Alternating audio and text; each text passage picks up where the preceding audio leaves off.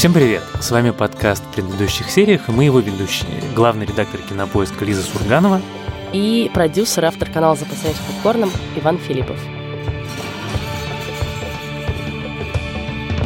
Сегодня мы будем говорить про третий сезон сериала «Корона» и вообще про сериал «Корона» Питера Моргана, который мы с Лизой страшно любим. И если вам вдруг не нравится этот сериал, то у меня для вас плохие новости, нам он очень нравится. Мы будем сегодня про него много-много-много и подробно говорить. Да, так получается, что выбор наших слушателей все чаще совпадает с нашим, и это классно. И вот нам как раз накануне записи этого подкаста пришло письмо от нашего слушателя, который зовут Василий Каратаев. И он пишет Просто обожаю смотреть сериалы. Иногда бывает, что друзья и знакомые не смотрели сериал, который я бы хотела обсудить. Огромное вам и вашей команде спасибо за то, что можно с вами обсудить сериалы, послушать ваше мнение, согласиться или не согласиться с чем-нибудь. Но обычно наши мнения сходятся. Хотелось бы услышать ваше мнение по поводу сериала «Корона». Настолько ли он хорош, как говорят критики, стоит ли своих огромных денежных вложений? Правильно ли подобрали актеров? Оправдан ли сюжет и интересно ли будет наблюдать за этим все шесть планируемых сезонов? Ну, во-первых, спасибо вам огромное, что вы пишете письма, и мы их все читаем, все обсуждаем и записываем в книжечку все сериалы, которые вы нам предлагаете. Что-то мы смотрели, что-то мы хотим посмотреть, что-то мы, боюсь, посмотреть не успеем. Но в любом случае мы очень стараемся как-то попадать в ваши ожидания, поэтому продолжайте писать. Я Нам думала, это... ты скажешь, записываем в книжечку всех критиков нашего подкаста. Это мы в другую книжечку, другую да, в другую книжечку. Помнишь финал? Да. Джей Молчаливый Боб наносит ответный удар. Честно, очень смутно. Это гениальная сцена, где они весь гонорар, который им дали за сценарий в Голливуде, тратят на билеты и приезжает бейсбольной битой всех, кто писал критические отзывы. Сегодня мы разговариваем про третий сезон «Короны», в котором полностью сменился актерский состав. И, наверное, можно начать с этого, потому что в сериальном мире бывают, конечно, замены актеров. Из самых значимых, наверное, можно вспомнить несколько довольно больших замен в «Игре престолов», но это были все таки герои второго плана, третьего плана, а так, чтобы концептуально каждые два сезона у сериала менялся целиком весь главный актерский состав, такого не было вообще еще никогда. Ну, это и похоже... это на самом деле довольно амбициозная штука. Да, это очень крутая идея. Но это, наверное, похоже ближе всего к доктору Кто, да, где регулярно меняется исполнитель главной роли. Так вот, это вообще довольно все крутой амбициозный проект, потому что действительно, мне кажется, они сами еще не очень знают, кто будет играть в пятом и шестом сезонах. Подожди, вы же сами писали про то, ну, что ну, это, это будет Долорис Амбридж. Нет, это слух, и Netflix сам сказал, что съемки пока ведутся только четвертого, и никакого каста на пятый и шестой не утверждено. Но да, слух активно обсуждается. Мне он очень нравится, этот сериал, тем, что на самом деле я поняла, что вообще не важно, смотрел ли ты, например, первые два сезона для того, чтобы начинать смотреть третий. И что, в общем-то, на самом деле можно начинать хоть с третьего сезона, и тебе все равно будет интересно, и ты все равно быстро проникнешься этими персонажами, потому что на самом деле и актеры очень крутые, и истории крутые, и истории самостоятельные. Даже каждый эпизод сам по себе довольно самостоятельный. Это правда. Действительно, можно начинать смотреть с любого места. С другой стороны, когда ты смотришь это подряд, то ты понимаешь весь бэкграунд персонажей и как бы багаж отношений, и гигантский, это даже не вагончик, а это такой товарный состав ассоциаций, обид, каких-то прошлых э, сложных историй. Там, я не знаю, третий сезон, одна из э, моих, получается, любимых линий – это линия отношений Елизаветы и премьер-министра Уилсона. Угу. И если ты смотришь с третьего сезона, то это просто отношения Елизаветы с очень симпатичным человечком, которого мы встречаем, она подозревает, что он русский шпион, и левак, а он на самом деле ужасно во многом консервативный, практически роялист, который становится ее настоящим другом. И если ты смотришь только с третьего сезона, то это милая история. Но если ты помнишь предыдущие два и помнишь, как Елизавета страдает, что у нее сначала был Черчилль, который был великим, который ее учил, который смотрел на нее как на школьницу, а потом у нее за один за другим мужики, которые себя ничего не представляют, которых она всех презирает, потому что они слабые и она ни с одним из них не может нормально разговаривать. Но подожди, даже про Уилсона у нее, собственно, есть э, потрясающий монолог, где она рассказывает, что все мои премьер-министры что-то из себя представляли, а этот как раз ничего из себя не представляет, и я не понимаю, он что друг. он за человек. Он друг. Да. Он первый, первый раз за три сезона, получается, за сколько, 25 лет, первый раз за 25 лет мы видим, как она находит друга. И это э, связано не с политическими убеждениями, не с чем-то еще, там, не с тем, что он выдающийся действительно политический деятель, а просто с какой-то очень необычной человеческой химией, которая очень чувствуется на экране. Это же на самом деле очень интересно, когда тебе не говорят, вот сейчас эти два актера почувствовали к себе странное влечение, а ты прямо его видишь. Вот они разговаривают, и ты понимаешь, что слова, которые они произносят, для каждого из них имеют немножко свой собственный смысл. Мне будет не хватать этих встреч. Не побоюсь признаться, я антиконституционно возрадовалась, когда вы оставили Хита с носом. Всегда подозревал, что в душе вы за левых. Политика ни при чем, с вами общаться приятнее. Хотя в первую встречу я считала иначе. Помню. Думали, я устрою вам встряску? Оказалось, я сентиментальный, неискоренимый реалист. Если захотите пригласить королеву на ужин на Даунинг-стрит до отъезда, она будет рада. Такой чести прежде удостаивался разве что Черчилль. Герцог Эдинбургский и я были бы очень рады. Мне-то кажется, что у них с Уилсоном такая химия во многом потому, что на самом деле она такая же, как он. Про нее тоже очень сложно сказать, что она из себя представляет. Она как бы ни рыбы, ни мяса. И она на самом деле подчеркнута такая. Она старается быть да, нейтральной, она старается не показывать эмоций. Вот про Маргарет ты можешь много всего сказать. Да. Она яркая, она эксцентричная, она наглая, она э, хамоватая местами. Э, а Елизавета старается быть максимально серой, да, и сливаться местами с э, окружающей действительностью. И Уилсон тоже, она про него сначала точно так же говорит, и ты понимаешь, что они может быть, матч в том и заключается, что они на самом деле очень похожи. Ну да, такие родственные души. Но это же, вот то, что ты сказала про Елизавету, это главная тема ее героя да. на протяжении всего сезона. И, конечно, самая лучшая сцена – это сцена, когда в серии про освоение Луны когда они с э, мужем сидят у камина и обсуждают астронавтов, которые оказались совершенно обычными. У них нет воображения, стиля. Зато есть чувство долга, скромность, ответственность. Никакой оригинальности, непосредственности. А значит, гарантия стрессоустойчивости. Пообщаешься лично и горько разочарован.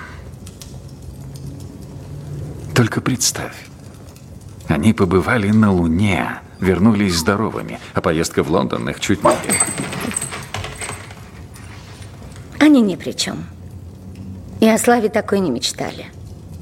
Всего одно событие и прославились в веках. И ты понимаешь, что весь этот разговор, он вообще не про астронавтов и вообще не про Луну. И все, что она говорит, она говорит про себя. Про ну, то, как ей хочется. Вспомнишь, сколько раз она конечно. повторяет, как ей хочется нравиться, как ей хочется быть как Маргарет. А у нее единственное качество, которое у нее остается, это то, что на нее можно положиться в трудную минуту, что она надежна некрасивая, не увлекательная, не интересная, а надежная. Стабильная. Стабильная. Стабильная и надежная. Нет, про это на самом деле же вся очень крутая серия вторая, да, про Маргарет, про Маргарет. и про ее амбиции и, и про то, как ее амбиции не удовлетворяются, и как на самом деле это такая сестринская зависть по отношению друг к другу. Маргарет завидует Елизавете, потому что она заняла э, престол, который, как кажется, Маргарет должен был принадлежать ей, потому что она больше соответствует этой роли. И, собственно, Елизавета это как бы понимает. Мы же видим вот этот флешбэк из детства, где и девочка, она еще говорит, да, я не хочу становиться королевой, тебе это гораздо больше подходит. И как это продолжается, вот эта обида копится всю жизнь. Но как на самом деле Елизавета тоже страшно ей завидует, и как это в каких-то нюансах. Помнишь, когда она говорит, когда я начинаю рассказывать об успехах Маргарет США, она говорит, ну, Типа, я же королева, я не святая, хватит уже. Хватит, да-да-да. Нет, вообще вся эта серия, она, опять-таки, та вещь, которая мне больше всего нравится и в этом сезоне, и во всех предыдущих, что сколько смыслов, сколько слоев смысла в каждой сцене. Что есть у тебя два героя, которые что-то друг другу говорят, и есть то, что они имеют в виду, и есть то, что каждый из них еще отдельно имеет в виду, может быть, потому что совершенно не обязательно вот эти вот подтексты у каждого из них совпадают. И вот в разговоре, когда Маргарет приходит отчитаться про свою поездку в Америку, в разговоре про обсуждение космонавтов с мужем, в огромном количестве разговоров мы видим, что нельзя ни одному из героев, даже королеве, даже как бы главным членам королевской семьи, никогда нельзя говорить того, что они думают. И в результате вся эта история – это такой какой-то удивительный конфликт, э, одновременно и внутренний, и внешний, человека, которому хочется быть кем-то, но которому нельзя быть никем, кроме как символом, как сложно быть символом, и как противоестественно э, сама постановка вопроса, что ты должен не испытывать чувств. Вот финал, когда сестра как раз Маргарет ей говорит, что ты должна быть всегда спокойна. Потому что если ты вдруг покажешь хотя бы одну эмоцию, то значит все пропало и все кончено. Каждого из героев королевской семьи это ломает, как это ломает Чарльза, как это ломает ее мужа, как это ломает ее Маргарет.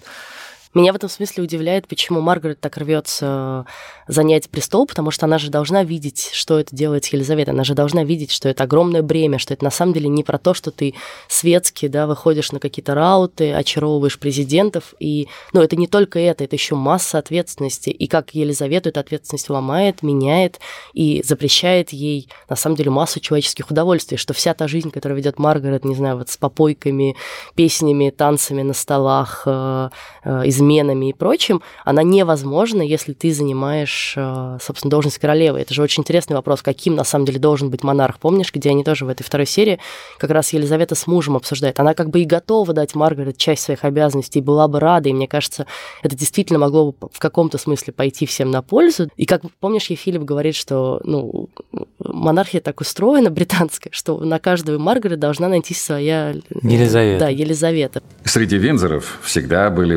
блистательные и скучные. Твой отец... Святой? Но скучный. Прости. И твой дед тоже. Георг Пятый? Смертельно скучный. Его жена... Королева Мария? Чудесно. Дико скучная. Ну и так далее. От Георга Пятого до королевы Виктории и обратно. Одна сплошная линия беспросветной тусклости. Заканчивая мной. Да, но... Наряду с этой скучной, надежной, покорной, героической ветвью была и другая.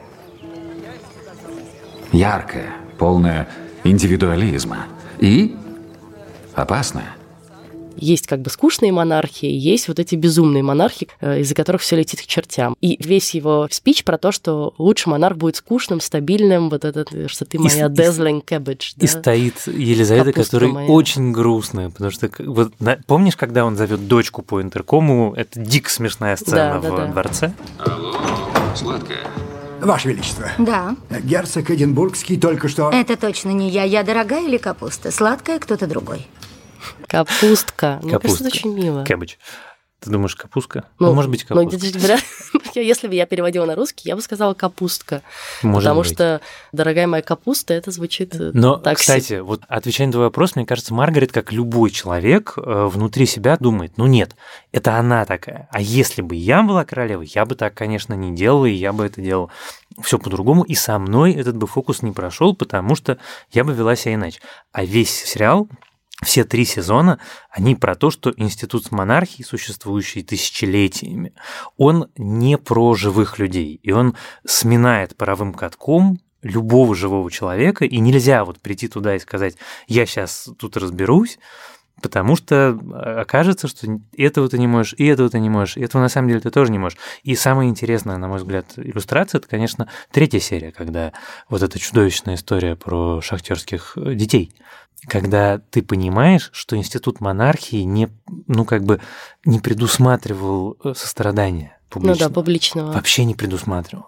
И вот этот момент, когда премьер-министр говорит, что, может быть, вы что-то сделаете, и она смотрит на него, как будто он предложил ей, я не знаю, раздеться и пробежаться по площади перед Букингемским дворцом. Она абсолютно потрясена, как он может ей это предложить.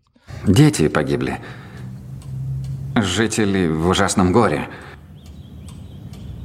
И что вы мне предлагаете сделать? Утешить людей. Устроить спектакль. Королевы этим не занимаются. Я говорил не о спектаклях. Я сказал утешить людей. Нет, это вообще, эта серия, мне кажется, про очень важный вопрос, э, должна ли все таки монархия меняться и как она меняется. Потому что на самом деле, пусть даже маленькими шажочками, но в правлении Елизаветы мы видим какие-то изменения, да. Она, не знаю, идет учиться, она же, помнишь, вот в первых да. сезонах она говорит, я ничего не знаю, но я же не могу взойти как бы на трон, я ничего вообще, ни одной книжки не читала, математику не знаю, то не знаю, и как бы сама себя на этот путь некоторым образом ставит, потому что понимает, что есть какая-то ответственность, как она разговаривает с премьер-министрами, и от них тоже многому учится, на ну, самом ну, не от всех только. Ну, не от всех, да. И весь, на самом деле, сезон тоже про это. Может ли монархия измениться так, чтобы, не знаю, король мог выбрать себе жену, которую он любит, а не которую ему надо взять в жены и так далее. Может ли монарх проявить публичное чувство? Но мне кажется, что ответом на как раз на этот вопрос является последняя серия, где мы видим, что любое изменение в монархии как институте, у короны как у института, поскольку это же не королева сериал, это сериал ну, да. именно корона про монархию как явление, он всегда связан с шоковыми изменениями. Он никогда не может быть, это не эластичное, она не гнется, она только ломается. И поэтому финал сезона – это развод Маргарет, это первый развод за несколько столетий. И как бы поскольку мы знаем, что было дальше, то мы знаем, что это момент, в котором внутри королевской семьи заканчивает действие табу на разводы. Все, то есть ее развод – это историческая веха, после которой начинается новая часть истории монархии. Тут, кстати, между прочим, мне кажется, можно и про то, как события в сериале относятся к реальной жизни поговорить. Про третий сезон было довольно много в британской прессе, потому что для британской прессы это особенно важно. Было много моментов, когда они были возмущены неточностями.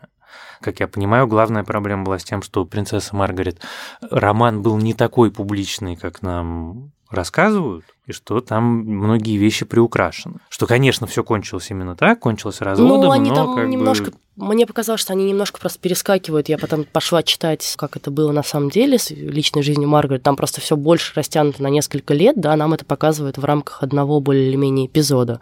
Как и муж ее, собственно, уходит к другой, и как она сначала, да, она там скрывала своего любовника, потом их застали на пляже, но эти фотографии были.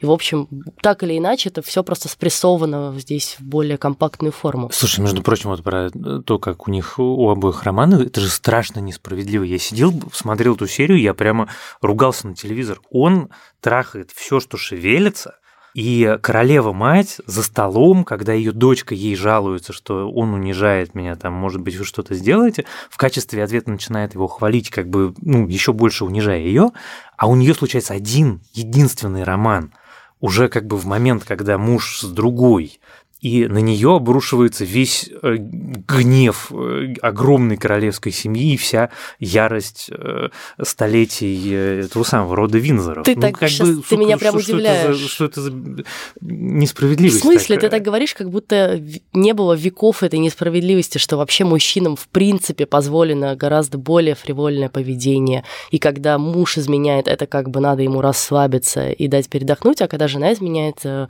эшафот ее и забить камнями. Нет, слушай, я в принципе Но в смысле, не понимаю... про это есть века литературы, понимаю, да. и Хорошо. вообще куль... Мы... масса Я понимаю. в культуре. Все равно в 2019 году это выглядит совершенно дико и совершенно несправедливо. Да, но тебе показывают ситуацию 1970-х да. годов, ты, когда понимаешь? действительно еще все равно очень консервативная и монархия ну, очень консервативная, и Англия монархия. очень консервативная. Тут все помножено. Вопрос в другом. Ты говоришь про публичную вещь, про то, что происходит за пределами семьи. А ее же внутри гнобят. Ну, внутри Его тоже. нет, а ее да. И это как-то дико несправедливо. Ну, потому Но... что женщина всегда э, шлюха, а мужчина молодец и как бы ну... ловелас. Красотка и ловкач, леди и бродяга. Не вини во всем, Маргарет. Она пыталась сохранить это в тайне. 12 часов лету не оправдание для той, что выставляет себя шлюхой. Отзови ее обратно сейчас же. Если бы так просто. Что для нее мои приказы? Ладно, я сама. Займитесь этим, Мартин. Вы все еще здесь? Давай поговорим про Чарльза и его историю, потому что мне кажется, она одна из самых интересных в этом сезоне. И на самом деле я была приятно поражена, потому что такой стереотип, наверное, есть про принца Чарльза, что он такой зануда и какой-то, значит, недотепа, и королем он не станет, и он как бы никем не стал. И, ну, какое скорее негативное к нему отношение в обществе. Мне кажется, в английском обществе особенно все любят принцессу Диану, а он как бы такой лузер, который ее потерял и всячески замучил. Но здесь он показан прям совсем с другой стороны, да. Во-первых, он показан человеком, во-вторых, он показан ребенком, которого недолюбили в детстве, на которого с самого детства упало вот это бремя короны, ребенком, которого ни родители просто не, буквально спать не могли уложить и сказать ему спокойной ночи, и так далее, и так далее, и так далее. Послушай, спать не укладывали, не говорили спокойной ночи. Ты понимаешь, что он записывается на аудиенцию к маме, чтобы вечером с ней поговорить. То есть натурально ну, да. подходим к секретарю, спрашиваем, ну что, маменька принимает? Маменька принимает. Тогда Кстати, возвращаясь к, к тому, что принимается внутри семьи, меня в этом смысле немножко поразило и удивило, что все так спокойно реагируют, когда и Чарльз, и Анна начинают рассказывать о своих романах, что как бы вроде как, опять же, консервативный институт довольно спокойно реагирует, когда романы до брака и ну У пусть повеселится да, сейчас да, и это, как кстати, потом успокоится. Это, между прочим, совершенно реальная вещь. И даже и Анна, это... которая да. тоже, опять же, девушка, никого не смущает. Нет, вот, вот самое смешное, что это на самом деле совершенно реальная вещь. Про это есть, в общем, комплекс литературы 20 века, про то, как развлекалась аристократическая молодежь на протяжении, в общем, опять начиная же, аристократическая с молодежь, годов. здесь же есть имидж э, будущего монарха. Почему? Ну, они все ну, равно. всё-таки. Это то, что говорит лорд Тайвин Ланнистер, мой второй любимый персонаж в этом сезоне, что... Лорд Маунтбаттен. Да, который лорд Маунтбаттен, вот, который, соответственно, говорит, что нужно потрахаться перед свадьбой, потому что иначе потом будут разнообразие сложностей после. Из чего вырастает вся история с Камилой, что он собирался ее подложить Чарльзу, чтобы он немножко Ну да. расслабился, и потом уже натрахавшись, простите, ну, это логика сериала, это не я, это британская аристократия.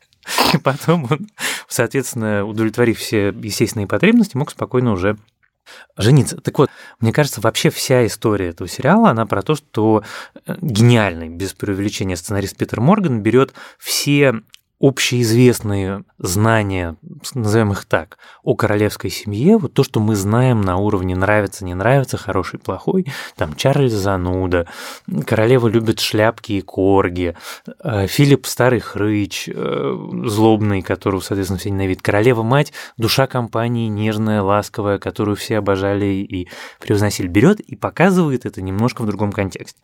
Королева-мать манипулятивная сволочь, вот прям натурально, которая э, творит зло просто всем, кто до нее даже рядом оказывается. Ну, который на самом деле самый консервативный и самый главный поборник вот этих монархических э, ценностей. Она даже не только консервативная, она злобная. Она вот такая прямо злобная стерва, Нет, которая даже- доставляет удовольствие вершить чужие судьбы. Но ты помнишь, когда они обсуждают как бы женитьбу Чарльза потенциальную, Елизавета на самом деле готова пойти Да, ему навстречу. Она знает, что такое брак по любви, потому что у нее самой брак по любви, ей удалось этого добиться. Она говорит, у меня же получилось. Да, и она знает, что бывает, когда брак по любви пытаются расстроить, потому что она знает, что случилось с ее папенькой и ее дядей. Да. А, а, Ну и с Маргарет, которой, Я собственно, просто тоже не не ув- дали выйти замуж. Понимаешь, в принципе, вот как бы логика поведения героини э, королевы матери, она скорее не про стратегию развития института монархии, а про незаживающую травму короля, который отказался от престола. Типа, вот мы больше такого не допустим. Ну, не знаю, в общем, возвращаясь к Чарльзу, Да, но при этом они создают ситуацию, которая, наоборот, потенциально может привести ровно к этому. Потому что никто не, очень думает логично. вперед. Они никто, вот э, каждый из героев этого сериала практически в любой сцене ведет себя так, как будто он про людей и про то, как люди устроены, знает только по учебнику. Они почему-то предполагают, что из А будет следовать Б, из этого будет следовать С, и что люди будут жить дальше, не испытывая эмоций, не вступая в конфликт. Это, разумеется, никогда не так. Мы знаем, насколько это не так, поскольку мы знаем, чем заканчивается история Чарльза.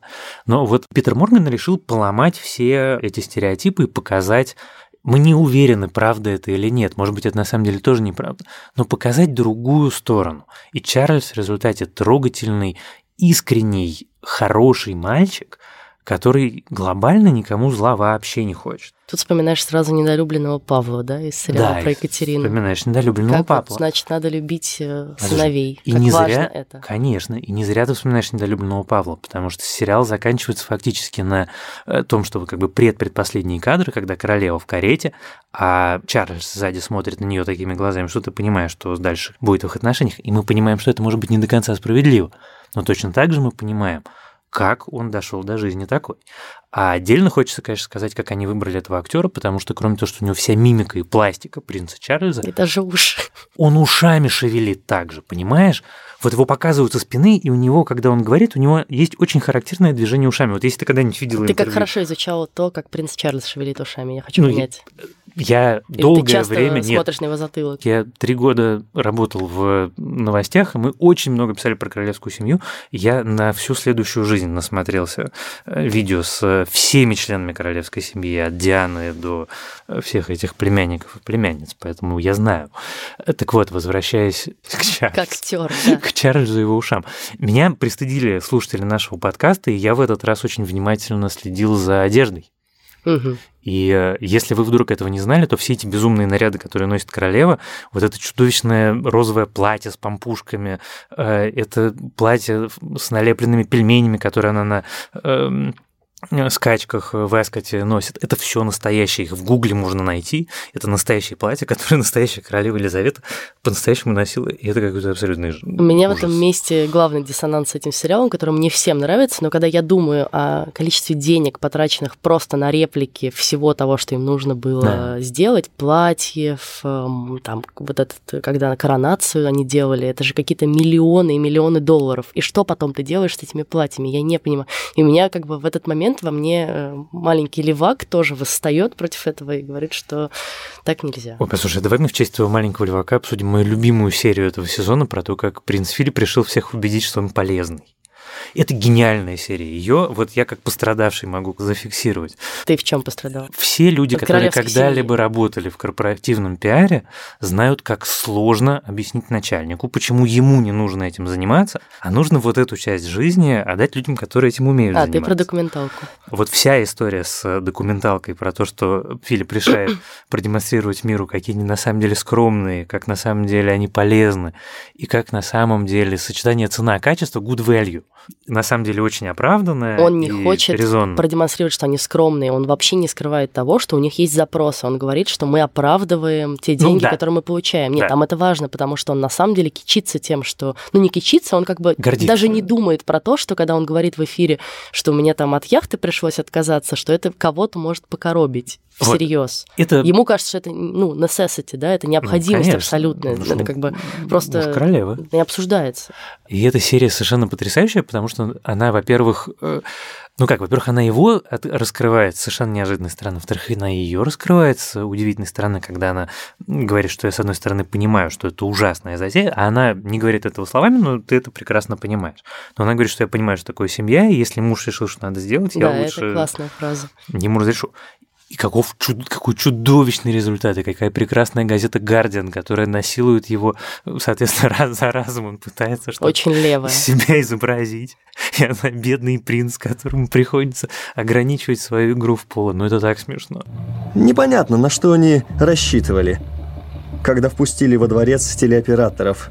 Что, увидев их в простой, неформальной обстановке, мы изумимся тому, насколько они нормальны и как они похожи на нас.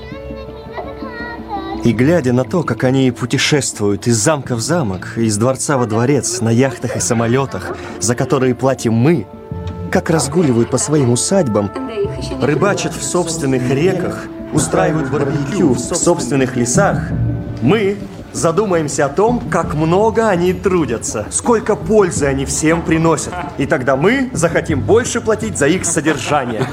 Отлично, Джон. Продолжай. Давай, пусть все слышат. Мне очень нравится этот сериал еще тем, что ни про одного героя нет э, ну, какого-то единого мнения, да, у нас, как у зрителей и у сценаристов этого сериала, потому что на самом деле каждый из главных героев нам показан с разных сторон. Вот э, Филипп местами любящий, заботливый муж, э, хороший отец там по отношению к Анне, например. Ну и в целом, в общем, неплохой чувак, которым тоже сопереживаешь, когда понимаешь, что ему пришлось пожертвовать многими амбициями, да. Ему, ну вот, вот эта серия про космонавтов, где он рассказывает, что он бы тоже хотел, а ему тут надо при, при королеве находиться, ты тоже к нему испытываешь массу сочувствия Конечно. и сопереживаний. А потом, или до этого серия, где он на собственную мать забил, и не, не может даже подойти ее обнять, а подходит и заходит к ней в комнату. И в этот момент мне прям хотелось его, правда, треснуть по голове чем-нибудь. И говорит, «Э, спасибо, я вот оценил, что взял гораздо больше, значит, э, хороших качеств для нашего фильма и для пиара королевской семьи, чем я думал. И ты такой, ты свою мать не видел десятилетиями. Ну, ты вообще ничего, что ли, не испытываешь в этот момент? Да, ты знаешь, что он переживал очень, что его ребенком как бы бросили, и он думал, что она его бросила, но все равно, ну, хоть какую-то эмоцию человеческую можно испытать в этот момент или нет? А, слушай, ты знаешь, с одной стороны, я согласен с тобой про Филиппа, но вот это как раз то, что я и имел в виду про недосказанность, что очень часто слова, которые они произносят вслух, они не отражают того, что они чувствуют на самом деле. Ну, понятно, и что когда он хочет ей сказать, заходит, что я очень по тебе скучал, мама, Да. я тебя очень люблю, а говорит Что ей, что прости ты меня, так я- хорошо смотрелась. Да, э, прости интервью. меня, я понял, что ты как бы забросила меня все мое детство не по своей воле, и что это было вынуждено. Но он не может этого сказать, потому что очень сложно переступить через себя, через ну, какие-то обстоятельства, и потом он уже взрослый дядька, взрослым дядькам сложно меняться, и сложно менять свои убеждения. И вот в этих словах на самом деле скрыто другое, и она, мне кажется, это считывает. И вот этот момент, он как раз очень в этом смысле мне нравится.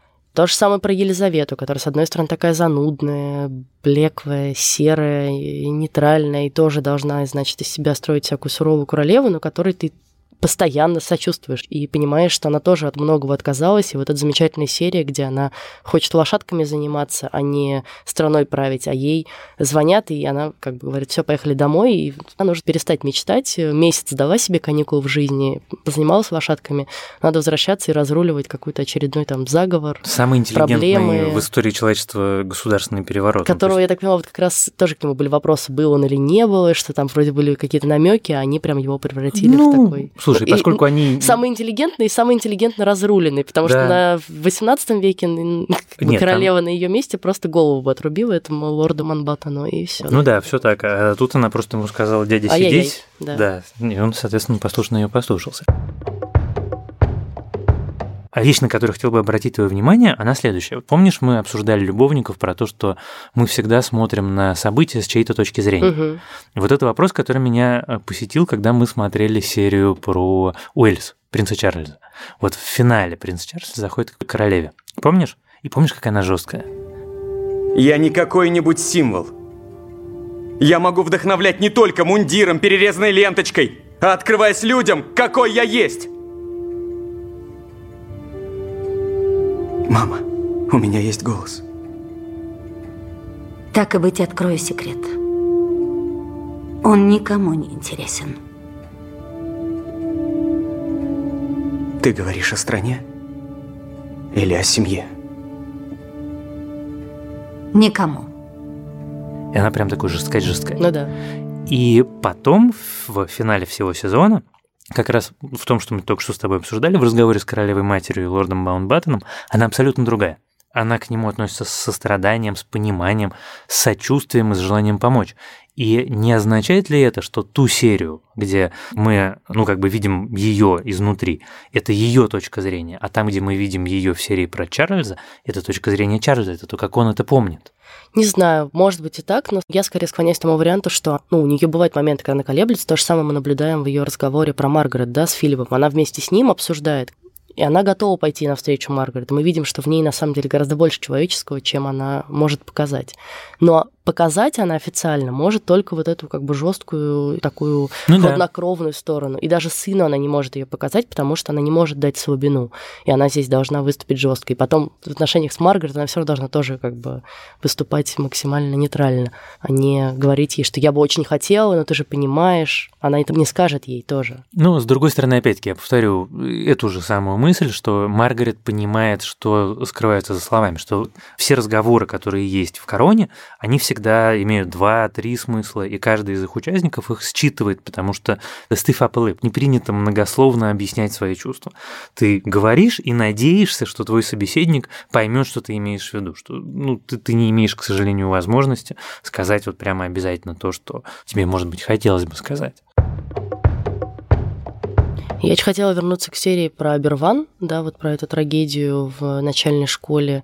Она еще, конечно, сильно выделяется из всего остального ряда, ну, потому что она и начинается не с Королевского дворца, да, а сразу мы переносимся в Уэльс, и там так ну, даже не нагнетается напряжение, а все вроде как бы нормально. И даже если ты не знаешь, а на самом деле очень многие, как я выяснила, и в Англии не знают, и Оливия Колман в интервью признается, что она не знает про эту трагедию. И, в общем, понятно, что она забыта многими. Ну, там, это для королевской семьи важная какая-то история, для Уэльса важная история, а, в общем, никому не известно. И как ты вдруг себя чувствуешь, как в сериале «Чернобыль», что ты видишь, вот люди, они куда-то идут, собираются в школу, собираются на работу, и оно надвигается, надвигается, надвигается, и вдруг на них обрушивается эта лавина угля, как, собственно, и взрыв на станции, да, ну, очень круто сделано. Да, это совершенно невероятно сделано, но у меня в этой серии, признаюсь тебе честно, несмотря на то, что начало чудовищное, на разрыв, но в этой серии, конечно, меня больше всего потряс ее монолог про то, что она не умеет плакать. Я вытирала сухие глаза, и только чудом этого никто не заметил. После бомбежек, посещая больницы, я видела то же, что и мои родители. Они плакали, а я не могла. Ну, вы были ребенком. Чего же тут ожидать? Так было и потом. Когда моя бабушка королева Мария, которую я любила очень, когда она умерла?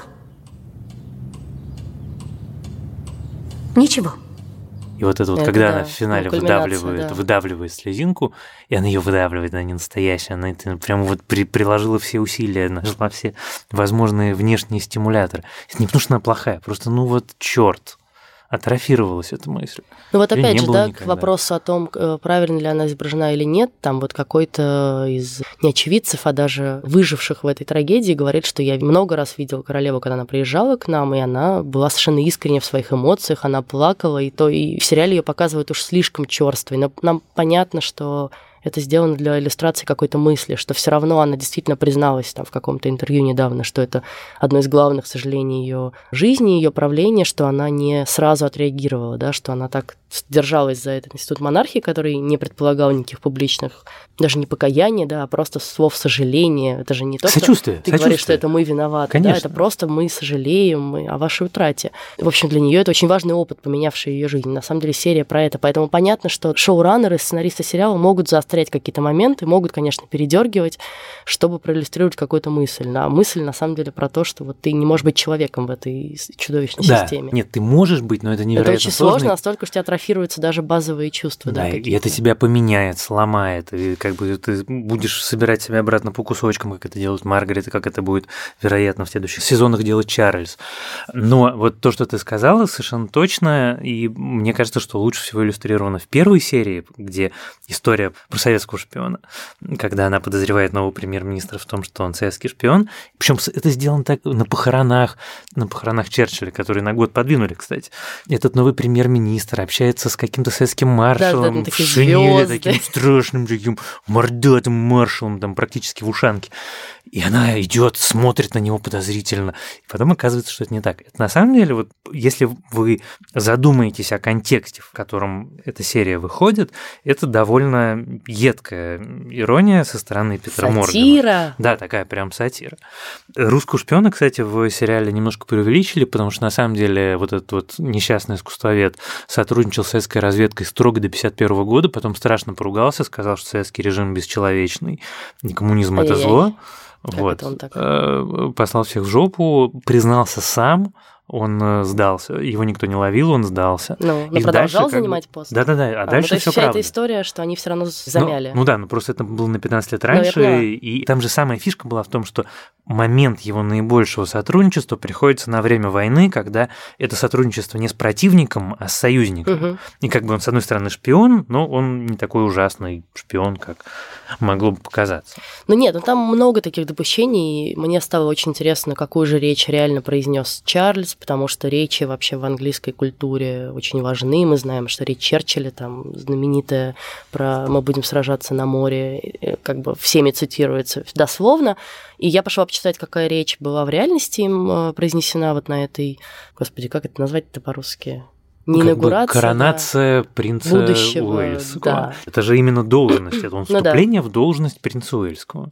Ну, в общем, э, речь на самом деле немножко другая. Там они ее изменили и приукрасили, и все его похвалы в адрес Уэльса и того, какая это прекрасная страна, сильно тоже приукрасили. Но, как мы с тобой и говорили до подкаста, речь на самом деле не столько про Уэльс, сколько про него самого, которого не замечает мать, которого не хотят признать и которому не дают самостоятельности, которую он заслуживает. Да? Ну и который чувствует враждебные отношения со стороны всех в семье. Помнишь вот это? Ну да. Сильно позже, в другой серии, когда он уходит, и он оборачивается, видит свою семью стоящую, Да, они это- смотрят на него. Там вот тоже как будто клыки у них. Там не хватает только оскалившихся корги, ну, чтобы была прямо совсем э, полная картина. Это был оскалившийся корги. С самого начала нашего подкаста я все забываю сказать, вот вся эта история со сменой актрис, как гениально они придумали сделать первую серию. Вот первая серия это прям Это круто, учебник да. по драматургии. Когда ты еще не видишь Колман, но Да. уже слышишь ее, да, и Ты видишь ее слышишь, профиль. И вот она смотрит на профиль Клэр Фой, и вот она смотрит на свой профиль, и рядом стоит этот главный почмейстер, который ужасно стесняется, потому что он должен сказать, что королева постарела, и, в общем, надо перевыпускать марку. И а у королевы такая здоровая самоирония на эту тему. И мы видим новую актрису, и вот так нас вводят в сериал. Это, конечно, абсолютный шаг. Про это так очень уметь смешной надо. момент в интервью Колман. Она говорит, что я в этот момент не удержалась, э, сфотографировала, значит, для мужа, как мой профиль на монете, на фунте, да, и отправила. Хотя этого, конечно, нельзя делать ни по каким правилам людей, присутствующих на съемках, но я не удержалась. А так, да, ну, в общем, это правда очень круто. Но, правда, мне кажется, что, конечно, немножко несправедливо. Ну и, наверное, говорит о времени скорее, потому что на самом деле начинается сезон с того, что э, королеве Елизавете в этот момент типа 38, что ли, Маргарет 38 или 39. да. 5. Ну, в общем, на самом деле они вообще-то молодые, красивые женщины, которых уже списали в Но утиль. я полез, погуглил, она выглядела действительно тогда так взрослая. Это не вопрос хорошо-плохо, она действительно в 38-39 лет выглядела немножко старше своих лет и выглядела такой более, как сказать, А еще уверенной, самостоятельной Поразительно, женщиной. что Колман, если ты помнишь ее фаворитки, она там довольно полная, и ей пришлось набирать вес для королевы в фаворитке, а тут обратно его сбрасывать, и, конечно, Ну, ладно. актеры эти несчастные. Кристиан Бейл смотрит на нее И ухмыляется. нескрываемым И- и презрением. жрет курочку. Да. Последний вопрос у меня такой. Э, Что ты думаешь будет в, на самом деле, пятом и шестом сезонах? Потому что мы знаем, что будет в четвертом, там будет и Тэтчер, и война с Аргентиной. Не, послушай, я не думаю вот про я пятый не и шестой. понимаю, что будет, когда они будут уже старенькие все. Смотри, я не думаю про пятый и шестой, хотя я уверен, что пятый и шестой это будет история про то, как королева, ну, как бы оказывается помимо своей воли, но уже не объектом события, а субъектом. Это будет с ней происходить. Это будут скандалы ее сыновей, ее Ну да. внуков, ее Гарри в мужа. нацистской форме. Да нет, там все на свете. Там Диана одна чего будет стоить. Нет, Диана, конечно. Вся эта история. И роман с Камилой, и все на свете. И ты понимаешь, что ее ждет, в общем, тяжелое. Но мне, конечно, больше Поэтому всего. не так важно, кто будет играть королеву уже, на самом деле. Возможно. Ну да, но как же я жду четвертого сезона, потому что королева встретит Маргарет Тэтчер, В лице Джиллиан Андерсон. и это будет, конечно, огонь, потому что я, когда они еще обсуждали шахтеров в этой серии, думал, сейчас придет Маргарет Тэтчер, дорогие товарищи, узнаете, что такое небо в овчинку. На этом мы завершим обсуждение прекрасного сериала «Корона». Давай завершим его ответом на вопрос, с которого мы начали. Стоит ли этот сериал своих денег, стоит ли он всей своей похвалы, и стоит ли его смотреть? Похвалы, да, денег, все еще не уверен. Нет, он стоит денег, похвалы. Я честно признаюсь, Он что... вот стоит мы- ваших денег, 10 долларов на Netflix, пожалуйста. Вот мы досмотрели третий сезон, я, наверное, на ближайших каникулах пересмотрю его еще раз сначала, потому что я от этого сериала получаю просто физическое удовольствие, так как он написан, сыгран, сделан, и это очень, очень здорово. Оставайтесь с нами, смотрите сериал на Кинопоиске. С вами были Лиза Сурганова. И Иван Филиппов. Привет, это Женя Молодцова, продюсер подкаста в предыдущих сериях. Ваня и Лиза ушли на каникулы, чтобы посмотреть новые сериалы, поэтому следующий выпуск выйдет аж через две недели. Зато у вас будет время подготовиться и посмотреть удивительную миссис Мейзел, которую они обсудят в новом эпизоде. Подписывайтесь на наш подкаст в Apple Podcasts, Яндекс.Музыки, Castbox, ВК, ставьте оценки, пишите отзывы и комментарии. А еще нам можно писать письма на почту подкаст собакакинопоиск.ру. Пока!